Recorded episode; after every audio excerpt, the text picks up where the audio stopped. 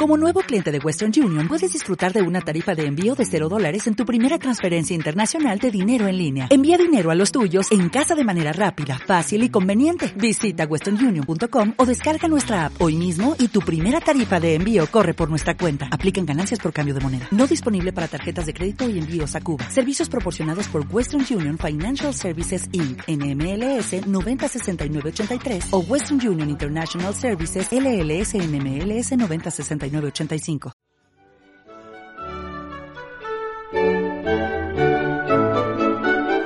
Libros.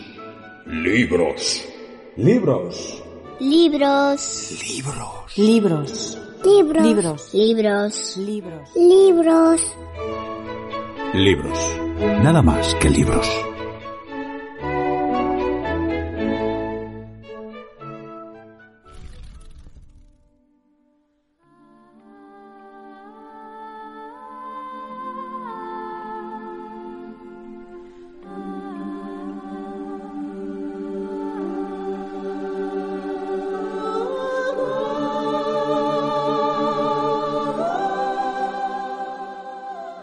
Ser libre era una cosa, pero reivindicar la propiedad de esa libertad, eso era harina de otro costal. Beloved, de Toni Morrison.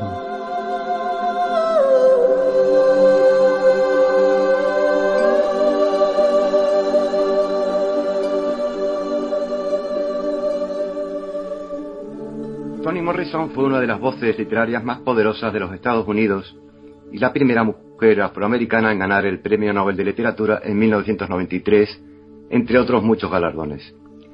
Nacida Chloe Anthony Woodford el 18 de febrero de 1931 en una familia obrera de Lorraine, en Ohio, creció enamorada de la lectura, la música y el folclore.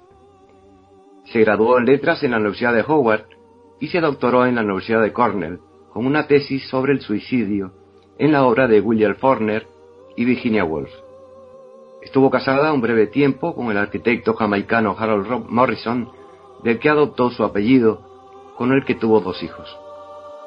Escribió sus cuatro primeras novelas, Ojos Azules de 1970, Sula en el 73, La canción de Salomón de 1977 y La isla de los caballeros en 1971, mientras trabajaba como editora en Nueva York. Su quinta obra, Beloved, que se puede traducir como Amado o Amada, publicada en 1987, fue un éxito de ventas y elogiada por la crítica y el público.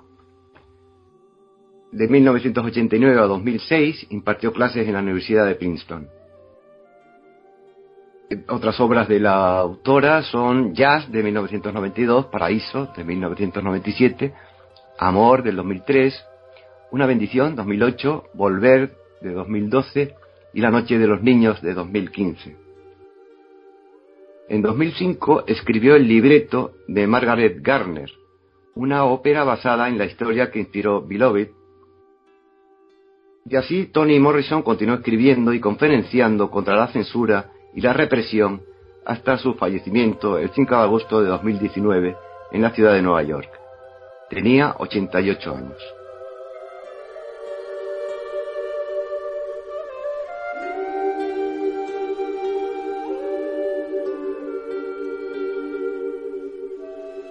A finales del siglo XX, la escritura afroamericana había evolucionado desde las narraciones de esclavos de 150 años atrás hasta formar todo un canon dentro de la literatura estadounidense. Partiendo de obras instructivas como Ascenso desde la esclavitud de Booker T. Washington de 1901 y pasando por la vibrante literatura de llamado Renacimiento de Harlem de la década de 1920, alcanzó su punto álgido en la novela filosófica de Ralph Ellison, El hombre invisible, de 1952. Desde finales de esa década y en la siguiente, los jóvenes autores negros se vieron estimulados por los movimientos pro derechos civiles y el Black Power. Beloved de Torrey Morrison apareció en medio de un nuevo florecimiento de la literatura afroamericana iniciado en la década de 1970 cuando autores como Alex Haley, Maya Angelou y Alice Walker, con obras como Raíces o El color púrpura, buscaron vías para explorar los temas de las razas, la identidad y la herencia de la esclavitud. Esta afirmación literaria del poder negro, con autores como el dominicano estadounidense Junot Díaz o la, eh, la haitiano-estadounidense Edwin Handicap.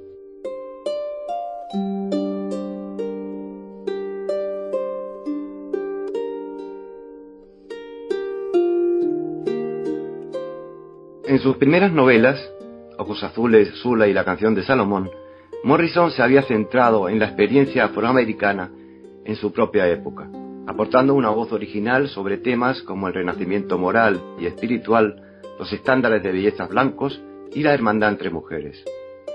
Beloved, ganadora del Pulitzer, se considera una de las obras más influyentes de la literatura afroamericana.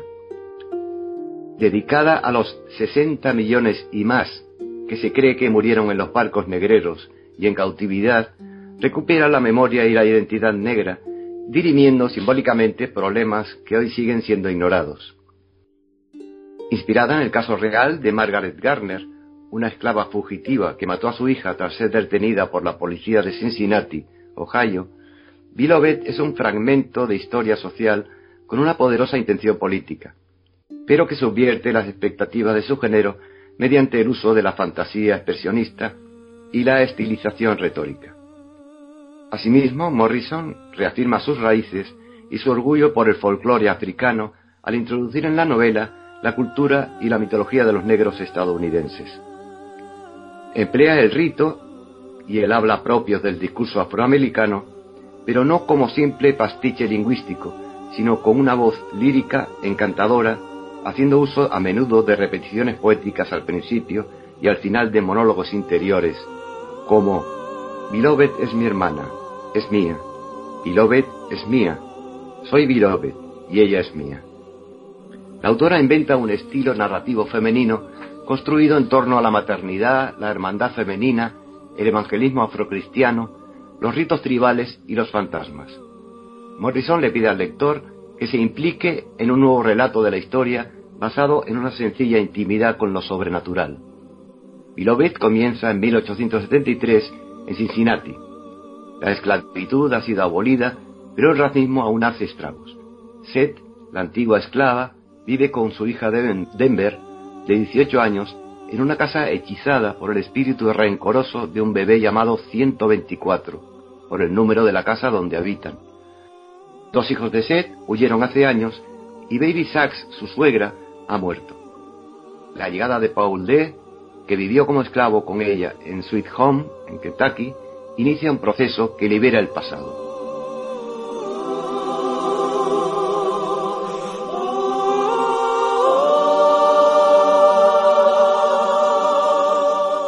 El viaje en el tiempo narrativo de Morrison avanza y retrocede entre el presente de Seth y los sucesos de 20 años atrás, cuando los esclavos, huidos al norte, estaban sujetos a las leyes de esclavos fugitivos que permitían a sus amos cruzar los estados libres y reclamar su propiedad. Poco a poco se revela la historia de Seth. Ella y su marido, Hal, planeaban evadirse, incapaces de soportar el trato del maestro, el nuevo jefe de Sweet Home. Seth, embarazada, envió por delante a sus dos hijos y a su hijita a un bebé. Al no llegar Hal al punto de encuentro acordado, Seth siguió sola y por el camino dio a luz a su nueva hija con la ayuda de una joven blanca llamada Amy Denver. Tras alcanzar la seguridad de Cincinnati, encontró la felicidad por un tiempo junto a su suegra Baby Sachs, que era una esclava liberada. La llegada del maestro con una partida para llevar de vuelta a la granja a Seth y sus hijos desencadenó un suceso horroroso, cuyos detalles se revelarán más adelante.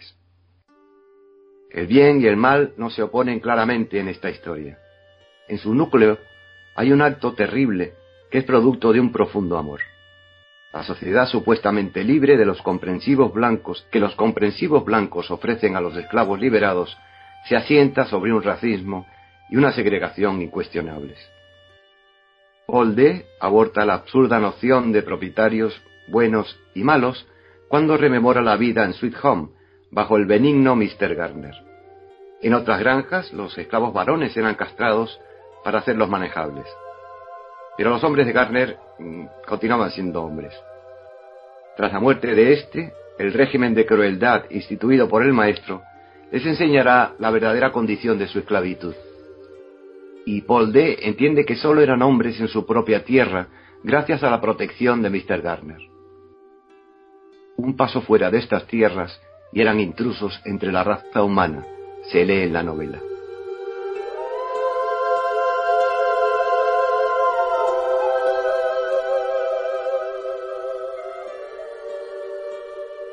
La autorrepresión provocada por años de represión sociopolítica es un tema central en la novela. Los recuerdos enterrados son las esquirlas emocionales que hacen tan dura la determinación de ser libres y que son extraídas con una necesidad psicológica. Morrison sugiere que los estadounidenses negros solo pueden empezar a vivir en el presente si afrontan el pasado. A lo largo de la novela, los fragmentos de sucesos anteriores en la vida de Seth y Paul D afloran lentamente a la superficie, fusionándose con una horrorosa descripción de las condiciones de la esclavitud en el sur. Relatos demasiado terribles como para ser contados en una narración consecutiva. En el original inglés, Seth utiliza la palabra inventada rememory, rememoria, para la clase de recuerdo que lleva a los esclavos a lo más profundo del pasado, hasta los aterradores lugares que siempre aguardan para reclamarlos. Las rememorias de Seth incluyen la época en que el maestro enseñó a su sobrino a enumerar sus características humanas y animales y la ocasión en que sus muchachos la inmovilizaron y se bebieron la leche de sus pechos. Oldé guarda sus recuerdos en una lata de tabaco enterrada en su pecho, donde antes latía un corazón rojo. Baby Sachs recuerda los nacimientos de siete hijos, de siete padres distintos y la pérdida de todos ellos.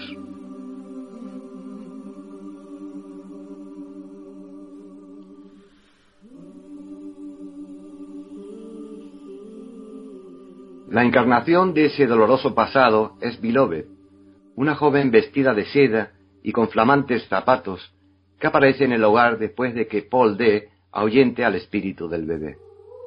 Esta mujer acaparadora de piel tan suave como la de un niño, es violentamente egoísta y tiene un conocimiento inexplicable del pasado de Seth. Esta tarda en reconocer lo que es obvio para Denver. Beloved es una muerta que ha regresado a la vida. Es el bebé muerto de Seth, crecido hasta la madurez y ansioso del amor que le fue negado. Ella es la personificación de la culpa de Seth, destructora y propicia a la vez, que sonsaca los relatos más difíciles de articular. Su propia historia rememora las bodegas atestadas de los barcos negreros y los cuerpos arrojados al mar. Beloved parece encarnar el sufrimiento de 60 millones y más, pero nada es seguro. El verdadero elemento que ha de ser querido es el sentimiento del yo. La reivindicación de uno mismo, tema central en la obra de Tony Morrison, es un imperativo, pues no hay nada en el panorama que los ex-esclavos puedan poseer. Despojados de una vida familiar normal, emparejados al azar, comprados y su descendencia vendida, los esclavos quedan definidos por su esclavitud. Empezados con esos primeros pasos vacilantes en libertad, los sucesos de la novela presagian el largo camino que queda por delante.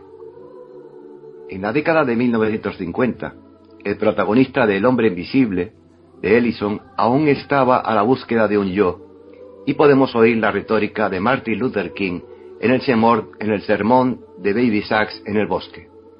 En este lugar carne somos, carne que llora y ríe, carne que baila con los pies descalzos en la hierba. Amadla. El orgullo de la raza, del sexo y del yo es la mejor medicina, porque como Paul D. le dice a Seth, lo mejor que tienes eres tú.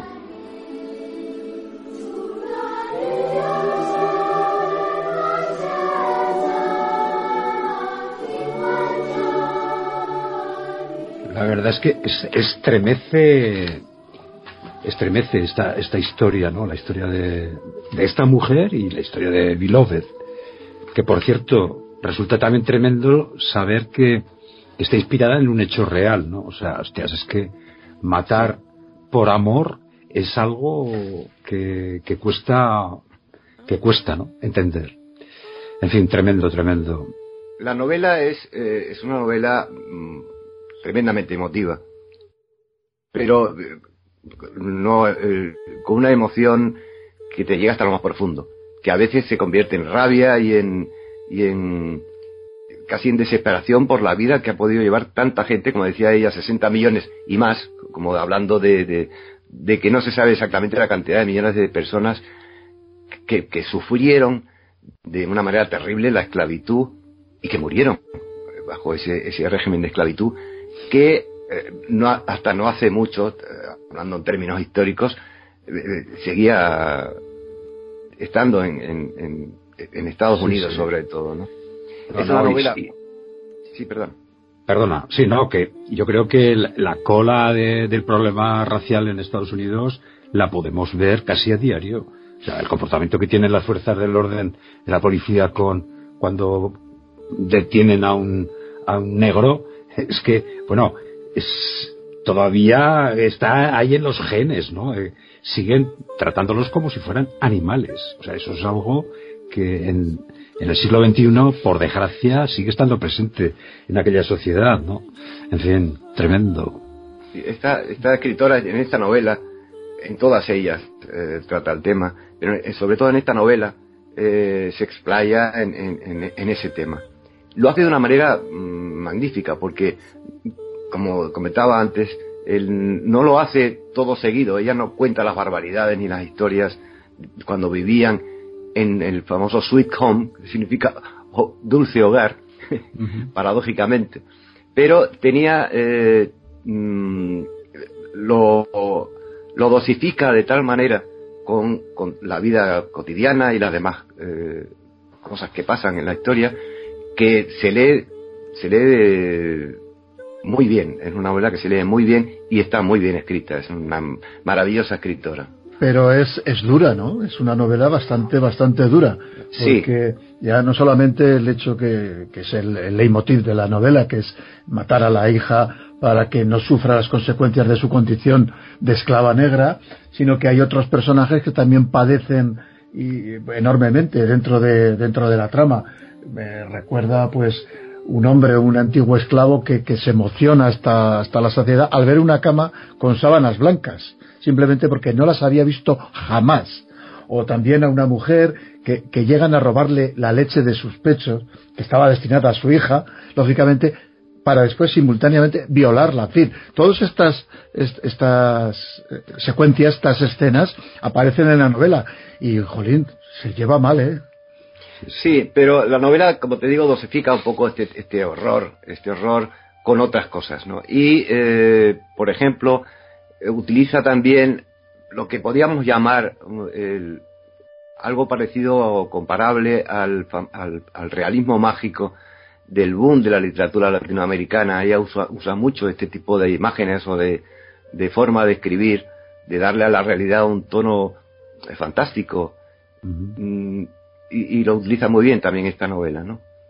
De hecho, el tema racial en los Estados Unidos, como decía Manuel, eh, no ha acabado, ni mucho menos, ha mejorado en muchos temas, pero no y sobre todo en algunos estados, los estados mm, al sur y, El sur. y del, medio oeste, los estados más, digamos, trampistas de Estados Unidos, pues son los estados que realmente le dan, le, le dan el apoyo a ese republicanismo eh, radical que ha surgido en los Estados Unidos, eh, se sigue, sigue estando presente en la literatura actualmente y en el cine y en, en las series de televisión, por ejemplo, eh, eh, tratando temas de actualidad, en situaciones actuales. Sigue existiendo ese problema. Y- Yendo al cine, bueno, aquí tenemos a José Luis, pero Sí. eh, eh, me, me da la impresión, yo no la he visto, que conste, pero hay una película de, que lleva el Sí. mismo, el mismo título, pero me da la impresión de que esa película no está muy allá, mm, por lo que No, he que podido te- leer. Supongo que te refieres a la película Ah, dirigida por Jonathan. Demme. Sí, Sí. fue. No, no fue muy allá. Fue un... Más bien fue un desastre económico. Perdió casi 54 millones de, de euros eh, según la inflación actual. No, fue un desastre de película. Y eso que tenía un gran director al frente, como Jonathan Demme, el gran director de los años 90, recordado sobre todo por El silencio de los corderos, por Filadelfia, pero no, no tuvo mucho éxito, la verdad. Es muy conocida. Sí. Pero por la dificultad que entrañaba el poner en imágenes eh, la novela o, o qué es lo que pasó en realidad con la película. Porque eh, pues, opinaban cuando, cuando se empezó a preparar la película y tal que el director, que, que el equipo posiblemente sea que dirigía es que, que, que eran unos, unos atrevidos. Bueno, en realidad, mm, el que una película, sobre todo una película de la industria norteamericana, no tenga éxito de público, mm, yo no la he visto, en las películas no la he visto, de luego conozco al director y creo que mm, no es capaz de hacer una mala película. Eh, posiblemente sea una buena película, lo que pasa es que la historia, o sea, el libro, la novela, mm, no es fácil de llevar al cine, es decir, eh, el mundo interior de los personajes mm, pueden eh, llevar al cine la, la, la, la histo- la historia, de- el realismo de lo que sucede, de lo que sucedía en las, en las plantaciones eh, esclavistas, pero el tono general del libro yo creo que es muy difícil de plasmar en, en cine. De ahí posiblemente su, fal- su, su, su desastre que, pobre- que, Y, y el, que la fue la película. para que fuera llevada a cabo eh, era, hecha por, desde producción por Oprah Winfrey, Winfrey creo que supongo que la Ya, conocéis, ya, sí. en productora y hizo todo lo posible para que, Ya, para que tú, o sea, imágenes. ¿sí? o sea De que todas sí que- formas, la crítica de, de la época la calificó como, como bueno, que me- merecedora de atención y de ser vista, porque se salía del camino trillado de, de- del resto de producciones, a pesar de que consideraban que el metraje era excesivo, según su opinión, ¿eh? Que la línea de guion no estaba, no estaba muy conseguida y que los flashbacks eh, que en la que se, se abusaba un poco en la película también resultaban algo confusos. En fin, eh, todo eso lo decía la, la crítica de la época porque la acabo de leer, no porque había visto la película. no, yo no la he visto tampoco. Hay una película, bueno, hay muchas películas eh, eh, sobre este tema, ¿no? Y buenas, muy, muy buenas películas sobre el tema de la segregación racial. Hay una película particularmente que a mí me gusta mucho, que es El color púrpura, eh, de Spielberg, que por cierto tampoco fue un éxito exagerado y, creo que fue nominada a 10 Oscar y ganó uno o ninguno, recuerdo pero que eh, no plantea este, este, este caso tan terrible de los esclavos, pero sí la sociedad recién liberada, la sociedad eh, de los ex esclavos negros recién liberada, con sus tremendos prejuicios, con su, digamos, imitación a la vida de los blancos, que solo acarreaba problemas. Era una película muy... eh, que hacía muy patente ese- esa idea de que le- la liberación de los, de los esclavos y la abolición de las leyes de esclavitud tampoco fue una panacea para, para, para los negros en Estados Unidos. ¿no? Yo, yo recuerdo del color púrpura una escena en, que es, es de la que más me acuerdo siempre. Cuando va la protagonista, entra en un club, un club entre comillas, porque aquello era un garaje, ¿no? Y, y están tocando un blues. Se te ponen los pelos como escarpias. A mí aquella escena, bueno, ya no se me va de la cabeza. La tengo ahí fija para siempre. Y me gusta mucho recordarla. Sí, sí, hay- tiene escenas muy bonitas, como 11, la... no- 11 nominaciones, ninguno. Y no ganó ninguno. Efectivamente, sí, aquello yo creo que le tenían tomada la... O sea, alguien le tenía ojeriza a, A Spielberg. a Spielberg, porque de 11 nominaciones que ganan, no ganes ninguna, eh, es un poco raro. La- que menos que la mejor carátula o algo así, ¿no? Sí.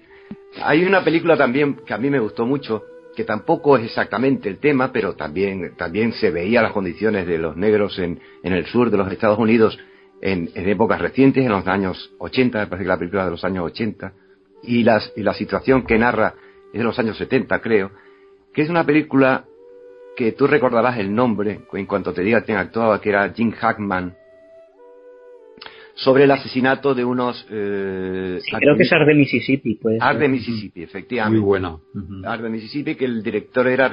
No, eh, Scott no era, era... no recuerdo ahora exactamente El tampoco. director era Alan Parker. Alan Parker, efectivamente. Que también, aparte de la trama y de, y de la historia, que era una historia tremenda, eh, en la película reflejaba muy claramente la situación, eh, años después, casi un siglo después de la abolición de la esclavitud, de la sociedad negra en ciertas, eh, en ciertas comunidades americanas, ¿no? sobre todo en los grandes estados del sur y del medio oeste, ¿no? Pues esto da para un tema también, para, Sí, sí, próximo de efectivamente. cine, sí. Efectivamente, sí. Con 12 años de esclavitud, de Django, etcétera. Exactamente, exactamente. Ya, eh, a mí Tarantino en esa película no me gustó mucho. Tampoco soy un fan exagerado de Tarantino. Pero, eh, y Siete años de esclavitud me pareció, que también está basada en una, en una novela, eh, me pareció eh, un poco anecdótica. Es decir, eh, narra la vida de un sujeto que, que bueno, tampoco era muy, era muy normal, ¿no? Pero también hace mención a lo que decíamos de la novela de, de, de Toni Morrison, de Beloved, que es la de que pasado el tiempo después de las de las eh, de la liberación de los esclavos aún se permitía que eh, ciertos eh, señores que habían que tenían esclavos fueran a los estados libres donde no había donde ya se había abolido la esclavitud a recuperar los esclavos que habían hui- huido ¿no? en este caso era la misma la- el mismo tema ¿no? Borges en uno de sus relatos cortos eh, habla también de de un, de, un hecho, de, una, de un levantamiento, un supuesto levantamiento de negros en los Estados Unidos, dirigido por un tipo que no es nada heroico, por cierto, y que eh, se encargaba de que eh, de liberar a esclavos. Era blanco, él era blanco, de los poor white que llamaban ahí, los, los, los blancos pobres, y los engañaba, le hacían pagar un dinero, como pasa exactamente ahora con la inmigración irregular, con la gente que coge las pateras para venir a Europa. Eh, hacía exactamente lo mismo, les cobraba y luego lo dejaba tirado. Como nadie volvía a, a decir que había muerto, porque él A los protestar. mataba posteriormente, como nadie volvía, los negros se fiaban de él y seguía haciendo operaciones de este tipo. ¿no? Es un relato de Borges magnífico, como todos los de él. Aparte, aparte de los negros, eh, la- el planteamiento que hace de la relación entre la madre y las hijas también merece una mención aparte, ¿no? Porque se profundiza mucho en esa en esa relación, tanto que, que explica el asesinato eh, con el amor. No sé qué os parece. Sí, sí. Bueno, hay que leer, hay que leer la novela, es, es- eso es meterse ya en los personajes, el, el, Tremendo. El acto de amor que lleva a esa situación es un acto también de desesperación. Eh, mm, es un sacrificio, digamos, eh, no sé cómo decir, eh, que también se podía haber evitado. ¿no? En realidad, ese acto es lo máximo, lo último que puede hacer una madre que además ama a, su- a su- a- a sus hijos, ¿no? Eh, la situación casi más dramática es la de la, la de la suegra, que tuvo siete hijos y los perdió a todos. Por ejemplo, los perdió a todos por la situación, ¿no? Todo eso, todo lo, todo lo que arrastra la historia de la esclavitud es lo que lleva a esta mujer en un momento dado a cometer ese, ese acto tan terrible, ¿no? Sí, lo cierto es que la, la novela en su conjunto tiene te deja un pozo de tristeza y melancolía muy fuerte. ¿eh? O sea que la novela hay que hay que leerla con esa con esa previsión. No es, no es la alegría de la huerta esto. No, por supuesto que no, por supuesto que no. Pero claro, tampoco es la alegría de la huerta lo que lo que supuso ese tema en eh, todo lo que eh, lo que hable del comportamiento del ser humano a través de la historia en general es triste y, y violento y desagradable e inhumano, por decirlo de alguna manera. Entonces, este es un episodio más un episodio más de la barbarie, de la barbarie y de, la, de las leyes, de la de, de cómo el poder ha basado, incluso con la religión y con el, el dinero y con todo, con eh, para hacer estas auténticas barbaridades. ¿no? eh, que continúan, quiere decir que no hemos tampoco mm, de vez en cuando aparecen matanzas por ahí, quiero decir, y genocidios, y, y seguimos estando en lo mismo, ¿no? Es, es algo terrible, pero parece ser que, eh, que forma parte de nuestra condición, ¿no? De la condición humana. Exactamente. Sí, sí. Completamente de acuerdo. Entonces, claro, no todo es, es, eh, es risas y, y alegría. En fin, eh, de todos modos, a pesar de que Antonio no, no, no quiere que lean la novela, para que no se, para que no se entristezcan, yo creo que, que con- conviene leer a, a Toni Morrison mm, esta o cualquier otra novela, porque es una de las grandes escritoras de- de- del siglo pasado y de este siglo, ¿no? Y, y conviene también revisar, revisar nuestra, lo que decíamos, nuestra condición humana. Así que nos vemos, nos oímos la semana que viene y hasta entonces que pasen una, una feliz semana. Libros. Libros. Libros. Libros. Libros. Libros. Libros. Libros. Libros. Libros. Libros. Nada más que libros.